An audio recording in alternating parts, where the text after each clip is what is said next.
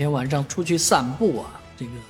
一开始出门还觉得挺热的、暖和的，但是走到后面就发现这个雾是越来越大了。果然，这个我们所在的松江区已经发布了大雾的黄色警报，而事实上，我们昨天也介绍，中央气象台已经发布了全国范围的一个红色大雾警报，这是第一次啊，多少年来第一次，所以。目前来讲，上海正处于一个气天气变化的关键时刻啊，北方的冷空气正在扑来啊，这个暖暖湿气流呢，在在此时间有一个交汇啊，今天是下了雨啊，明天将会转晴，但是气温会下降，尤其是这个跨年，跨年的时候的温度下降是相对比较高的。所以明天全国跨年，如果你要外出在户外进行活动的话，